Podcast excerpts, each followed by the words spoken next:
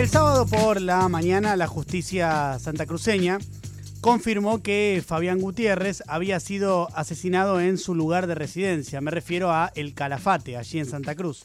Gutiérrez había sido secretario de Néstor Kirchner primero y luego de Cristina Fernández de Kirchner hasta 2010.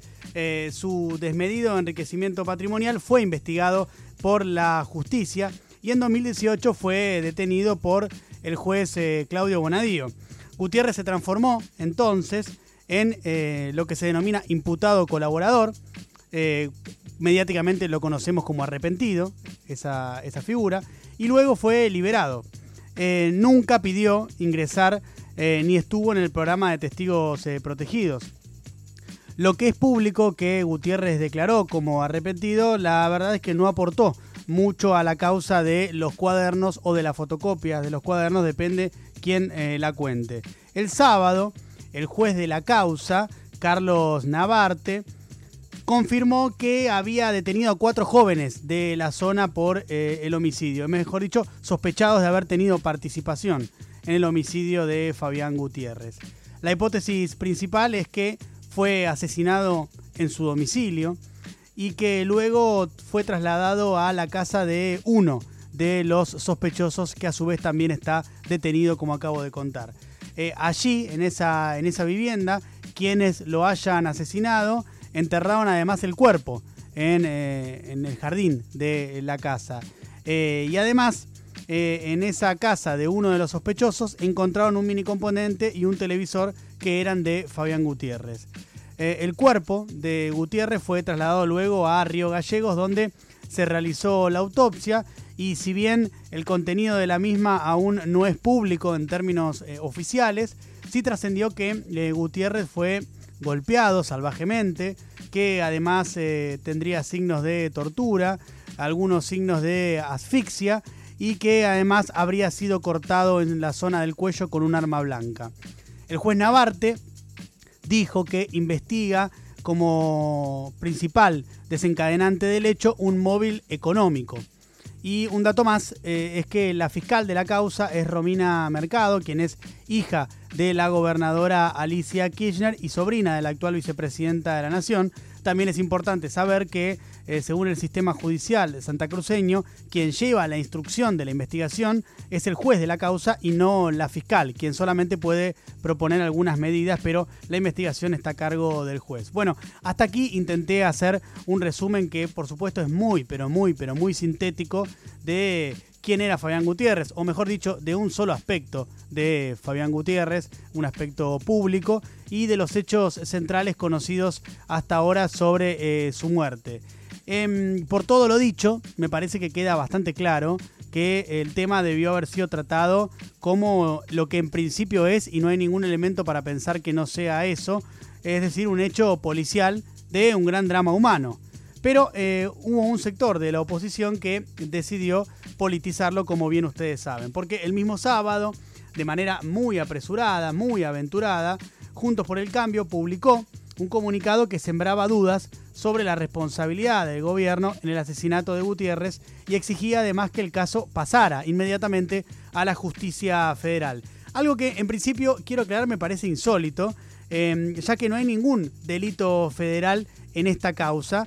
Eh, ni Fabián Gutiérrez era funcionario del Estado en ejercicio. Los únicos dos motivos por los cuales podría darse el cambio de jurisdicción. En principio, absolutamente todo indica que se trata de un delito que tiene que ser investigado por la justicia penal ordinaria, que es la justicia que está llevando adelante el caso allí en Santa Cruz. Pero la realidad es que ese comunicado de Juntos por el Cambio es un intento, eh, a mi entender, de capitalizar políticamente un homicidio. Y porque, a ver, eh, en, definitiva, cuando vos lees el comunicado, lo lees entero, lo analizás, hay una sugerencia de que tu adversario político, en este caso el oficialismo, en este caso el gobierno, tiene responsabilidad en un crimen y se busca de esa manera dañar a tu adversario político. Pero para mí lo que más daña es a la política, este tipo de cosas. Porque dar a entender justamente eso, que tu adversario político puede ser el responsable de un homicidio, pero hacerlo sin absolutamente ninguna evidencia que acompañe semejante, semejante em, aventura discursiva, eh, cierra el debate público. Porque eh, lo que yo pienso es cómo se discute semejante eh, acusación en términos democráticos. O cuán democrática es una posición que busca anular eh, a un contrincante político. Porque no seamos inocentes, detrás de semejante sugerencia lo que se busca es eso. Por supuesto que esta aventura comunicacional, que fue encabezada por el ala más radicalizada de Juntos por el Cambio, que es la que representan Patricia Bullrich eh, por el PRO y Alfredo Cornejo por la Unión Cívica Radical, generó mucho, pero mucho ruido interno al interior de la coalición opositora, ya que muchos, lógicamente, no están de acuerdo con lo que expresa este disparatado comunicado, y de hecho, hoy va a haber un Zoom entre las principales figuras del PRO, entre ellas eh, María Eugenia Vidal y Horacio Rodríguez Larreta, donde van a compartir su desagrado por este comunicado. Distinto es que después de lo hagan público ese desagrado, pero que lo van a conversar seguro. Em, la molestia con la decisión de Bullrich y Cornejo llegó a un punto tal que ayer por la noche Mario Negri, eh, titular del interbroque de Juntos por el Cambio en Diputados, dijo que él hubiera esperado un poco más para publicar un comunicado así y que además, dijo Negri, no tiene ningún elemento él para pedir el pase a la justicia federal porque a simple vista parece ser un homicidio que tiene que resolver la justicia de Santa Cruz. Es decir, Negri lo que le aporta con estas palabras es racionalidad, simplemente eso, no, no mucho más que eso. Yo lo que veo a veces con preocupación de ese sector de la oposición eh, que hace mucho ruido, pero que eh, no es el sector mayoritario, pero sí hace mucho ruido, es el que más reproduce en ciertos medios de comunicación. Eh, yo veo que ese sector sigue apostando a generar odio para construir políticamente. Me parece que es bastante evidente y bastante difícil de negar eso.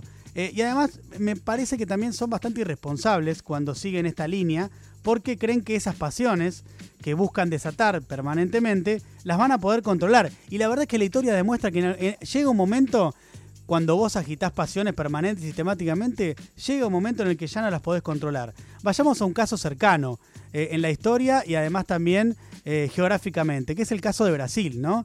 la oposición y un sector de los medios de comunicación se la jugaron con todo, con todo lo que tenían, para destruir a su adversario político que era el PT. Más allá e independientemente de las fechorías que hayan cometido miembros del PT, que las hubo y existieron. ¿Se entiende? Son dos cosas distintas. Pero lo que hubo es una campaña de destrucción total del PT en Brasil. El resultado de eso fue Jair Bolsonaro, que no era el resultado esperado para ellos, para los que llevaron adelante y propiciaron esta, esta campaña.